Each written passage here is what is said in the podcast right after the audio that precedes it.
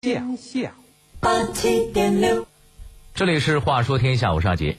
话说在民国初年，上海九江路外滩的海关大楼前立着一位弓着腰、双手背在身后、低头沉思的老人铜像，还是一外国老人。据说在他死后，清政府还追认他为太子太保，这可是外国人在中国获得的最高荣誉了。那么，这个老人是谁呢？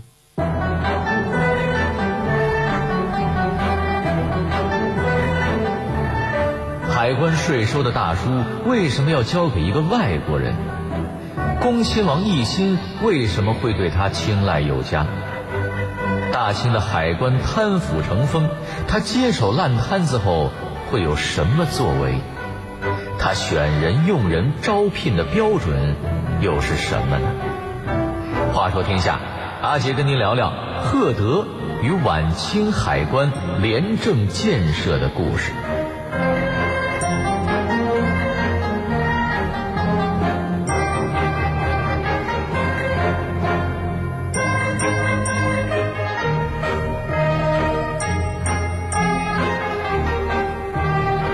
话说，在一八六三年五月的一天，京城的恭亲王王府这天上上下下布置的格外隆重。恭亲王奕欣今儿个要宴请一位贵宾，他既不是什么皇族王爷，也不是什么新科状元，而是一位二十八岁的英国人，名叫赫德。他是奕欣请来的一个外援，是来掌管大清国海关衙门的大印的。那天的饭局人数不多，规格很高。就在一道山西名菜糖醋鲤鱼端上桌时，恭亲王意味深长地向赫德说起了一个典故。话说东汉南阳太守杨旭为官清廉，一天，杨旭的属下焦简见杨太守过于清苦，就给他送了一条活鲤鱼。面对这条鱼，杨旭是左右为难，只好暂且收下。等交警一走，便叫人把鲤鱼挂在府邸的屋檐下。没过几天，这鲤鱼啊就风干成了一条枯鱼干了。直到有一天，焦简又笑嘻嘻地拎着一条更大、更鲜活的鲤鱼来拜访杨旭。杨旭不说话，只是笑着指指那条悬挂着的枯鱼干。焦简终于领悟到了长官的一片苦心，红着脸收起鱼就退出去了。从此，风干之鱼变成了活生生的教材。他瞪着苍白的死鱼眼，警示后人别再行贿进贡。这件事传出去后，府吏们被杨旭的高风亮节所折服，以后再也没人来送礼行贿他了。杨旭悬鱼的典故也就流传了下来。您别看赫德年纪轻轻，可他的资历不浅呀，来中国已经十年了。而且汉语说的相当好，他当然明白恭亲王给他讲这个典故的缘由。他当下发誓，一定对得起恭亲王的信任，把海关好好的治理一番，绝不允许贪腐发生。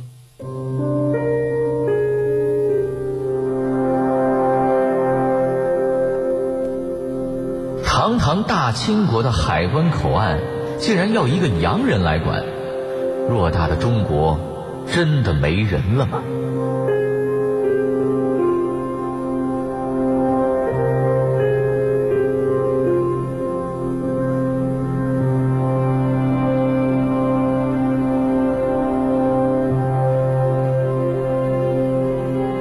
其实啊，人还是有的，可是恭亲王不信呢。早在康熙二十四年，中国就建立了四大海关：广东的粤海关。江苏的江海关、福建的闽海关和浙江的浙海关，晚清政坛腐败，海关官员更是受贿成风，走私漏税一直是十分严重的。清政府应入的关税被层层私吞。以四大海关中最重要的海关粤海关为例，就一八五二年这一年，经粤海关管辖的地域，仅白糖、冰糖每年就进口不下五六千万斤。可在当时粤海关的记录上，只有一千五六百万斤，那剩下的去哪儿了呢？我不说，你也知道。谁都知道海关是清廷最好的肥缺呀，所以那些海关官员们自己捞够吃饱还不算，还要让亲朋好友共享富贵。于是，海关里用人唯亲成了公开的秘密。粤海关的一位监督就将他的二十四位家人和四十一位手下巡役安插到了粤海关下面的各个口岸担任要职。这还不是个案，当时粤海关的监督都是这么干的。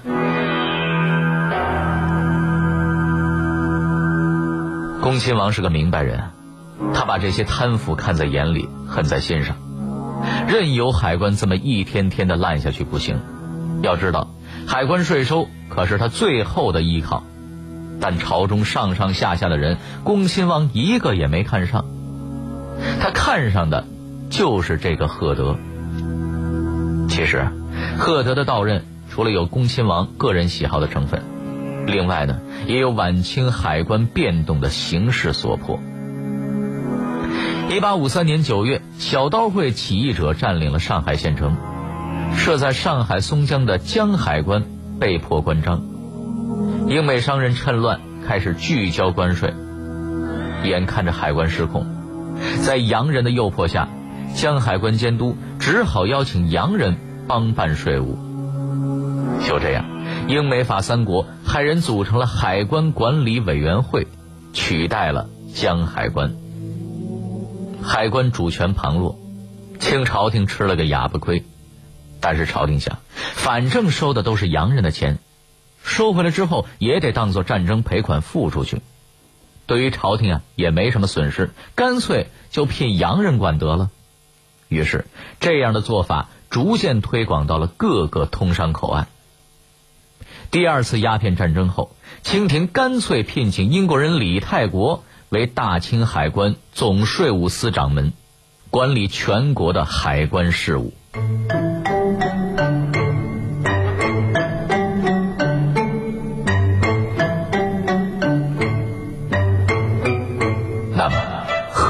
是何许人也？凭什么能获得矜持高傲的恭亲王的青睐呢？虽然手握重权，但赫德为什么处处夹着小心？诚惶诚恐的做事呢。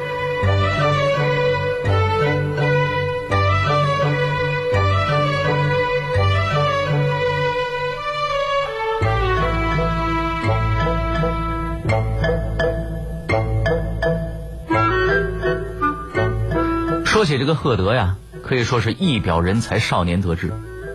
一八五四年，十九岁的赫德从英国来到中国，在宁波领事馆当翻译。四年后，赫德奉命来到广州，在英国驻广州领事馆内任二等副翻译。此后，又在广州巡抚的邀请下，任广州粤海关副总税务司。在中国的这几年，赫德熟悉了清朝官场中的种种礼节和惯例，而且他一向谦恭有礼，举止大方得体，在广州官场中人缘很好，并与几位巡抚大人私交甚密。最厉害的是，他的语言功夫一流啊！不但会说官话，还会说上海话、宁波话、广东话，甚至可以读《红楼梦》。说他是当时有名的中国通，那是一点都不为过呀。赫德进入海关界的时候，中国海关最红的人物是英国人李泰国，他比赫德大两岁，但已经当了好几年的江海关税务司。一八六一年三月。总理衙门正式任命李泰国为大清帝国海关总税务司，并邀请他北上议事。可李泰国看到太平军的威力，觉得这个王朝啊气数已尽，心灰意冷之际，索性就请假回国休养去了。恭亲王对这个李泰国的傲慢也早有不满，没了你李泰国，我大清海关还得关张不成吗？这时，年轻有为、行事沉稳低调的赫德进入了他的视线。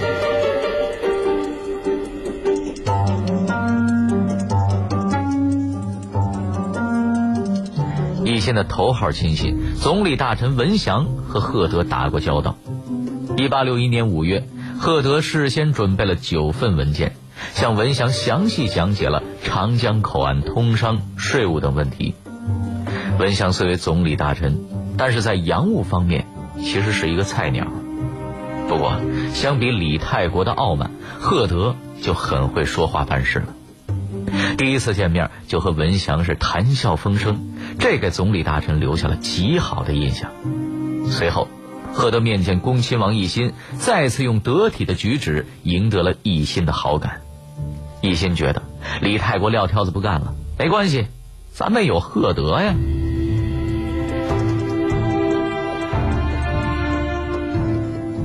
一八六三年，赫德在粤海关监督横旗的陪同下，一路风尘仆仆来到北京，继任海关总税务司。对于一个只有二十八岁的年轻人来说，如此年纪就担当一国海关重任，机会实在是来得太好了。不过，赫德心里非常清楚自己的位置，在北上的路途中，赫德写下这样一篇日记。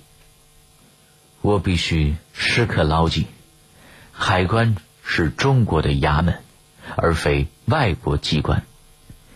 既然如此，每个工作人员都必须围绕中国的利益开展工作，避免得罪中国，或引起中国人的反感。他知道自己就是清廷雇佣的一个打工仔，他的身份就是一个外地来京的务工人员，他是这么想的。也是这么做的。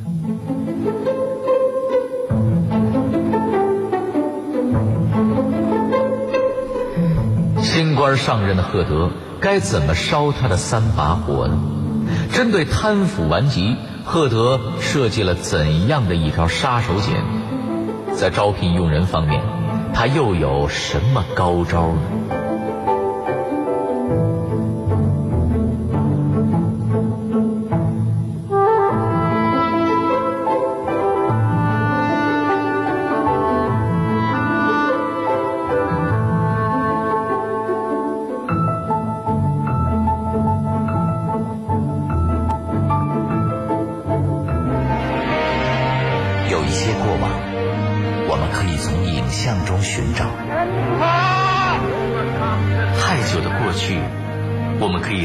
集中还原，还有一些在时光中流淌的故事，让我们为您从电波中再现。乾隆皇帝又有点到了一九三五年，日军是话说天下，带您用声音徜徉在历史的天空。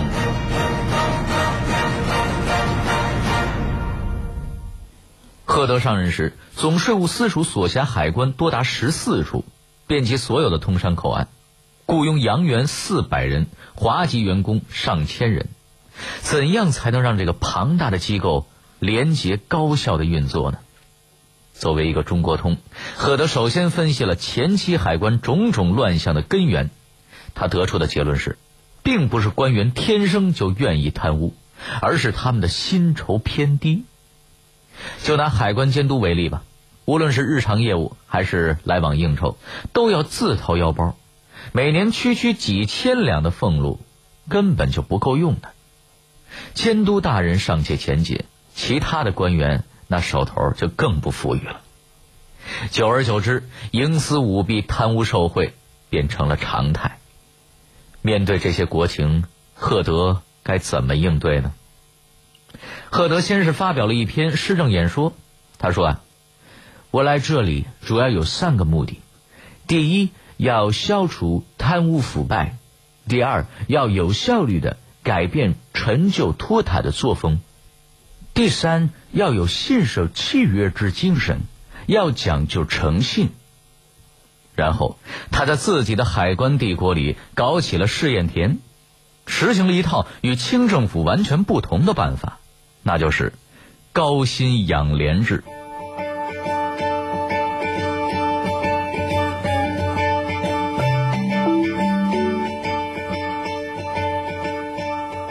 赫德大幅提高了各级海关官员的薪资，比如一个海关钳子手，也就是今天的验货员，每年的薪俸都有六百两；而做到最高层级的超等验估，每年的薪俸高达两千四百两。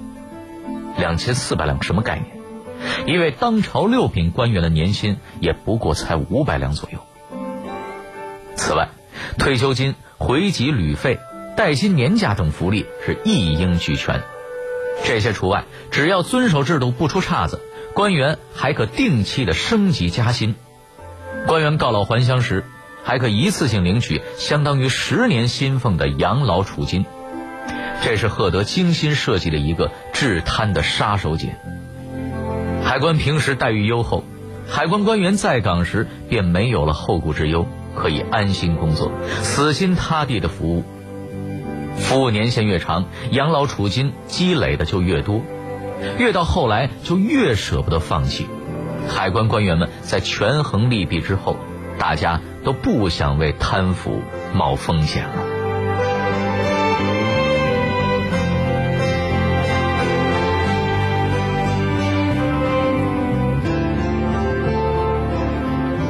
还记得那个杨旭悬鱼的故事吗？赫德上任后有了一个新的版本。话说有一天，闽海关的一位海关官员午夜交班后，提着一条鲜鱼兴冲冲的回家，被查岗的外籍副监察长半路撞见了。杨监察可没有杨旭太守那样的好脾气，他立即查问鲜鱼的来历。最后查实，这条鱼啊是来自报关人员的馈赠。杨监察压根就没犹豫，马上逐级呈报，确认无误后，根据赫德定下的规制，将这个占小便宜的官员清理出了海关，永不录用。为了一点小便宜，丢了一个金饭碗，甚至丢了退休之后的养老金，哪个亏哪个划算？海关上上下下的工作人员们想必心里都清楚了。赫德的逻辑是，享受了高福利。就得接受更严格的约束。同时，赫德进一步完善了海关的税款完纳和呈报制度，让每个业务流程和环节都不可能只由一两个人完成，并使报关商人与海关官员相熟的程度降低到最小，让有贪念的职员无机可乘，想贪都贪不到。其实，这个制服反贪的办法，倒也不全是赫德的发明。在制度建设方面，赫德主要还是借鉴了他英国老家的经验。当时的英国高效廉洁的文官制度已经建立，而在海关管理方面，英国更是有着丰富的经验。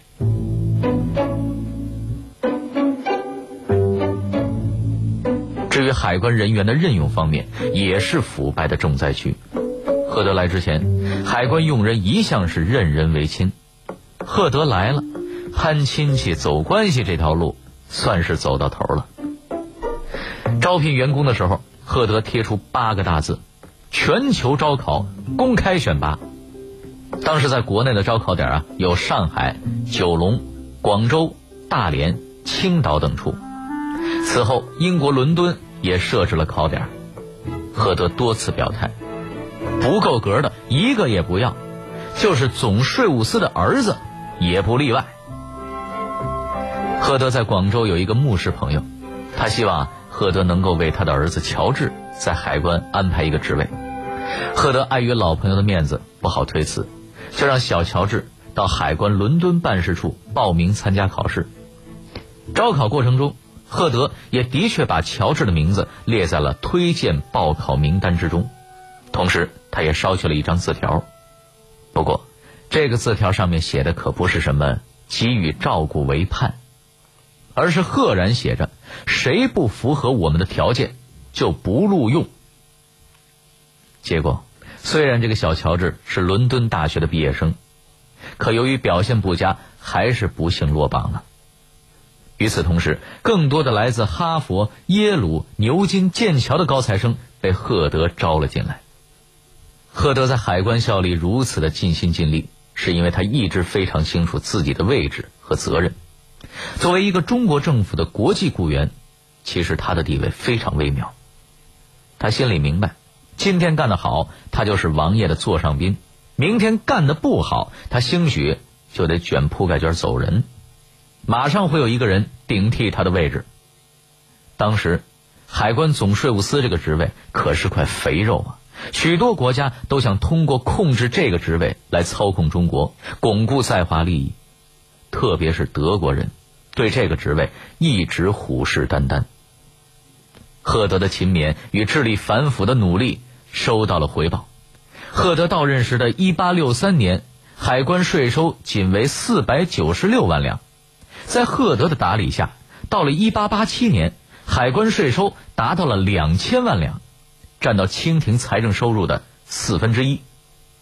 关税成了清廷最稳定、最可靠的财源，赫德也成了大清国的财神爷。可以说，赫德对得起恭亲王与大清了。可惜，一花独放不是春，再多的银两也无法填补这个老朽帝国的千疮百孔。天下没有不散的宴席。一九零四年，海关的处境已经变得十分微妙。这一年，在美国圣路易斯举行了世界博览会，中国人第一次自行组团前往。这原本是海关的业务，但这次海关的洋员彻底沦为了配角这让赫德认识到，中国的涉外事务已经不需要他所领导的海关了。他到了该告老还乡、写写回忆录的时候了。一九零八年四月十三日。海关总税务司赫德因病卸职回任，结束了他在中国海关长达四十五年的统治。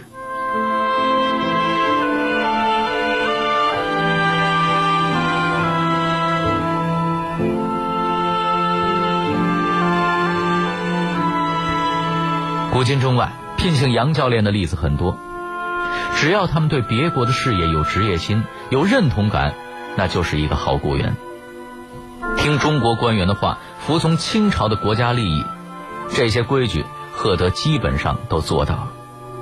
赫德还给中国留下了一整套的现代海关管理制度，这套机构和制度被历届民国政府继承，一直运行到一九四九年。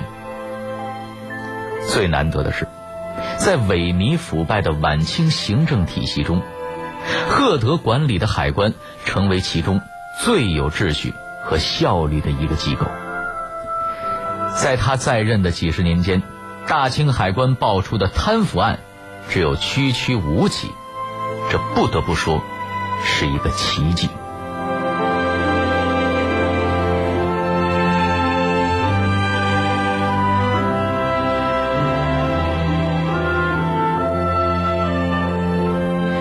好了，这里是《话说天下》，我是阿杰。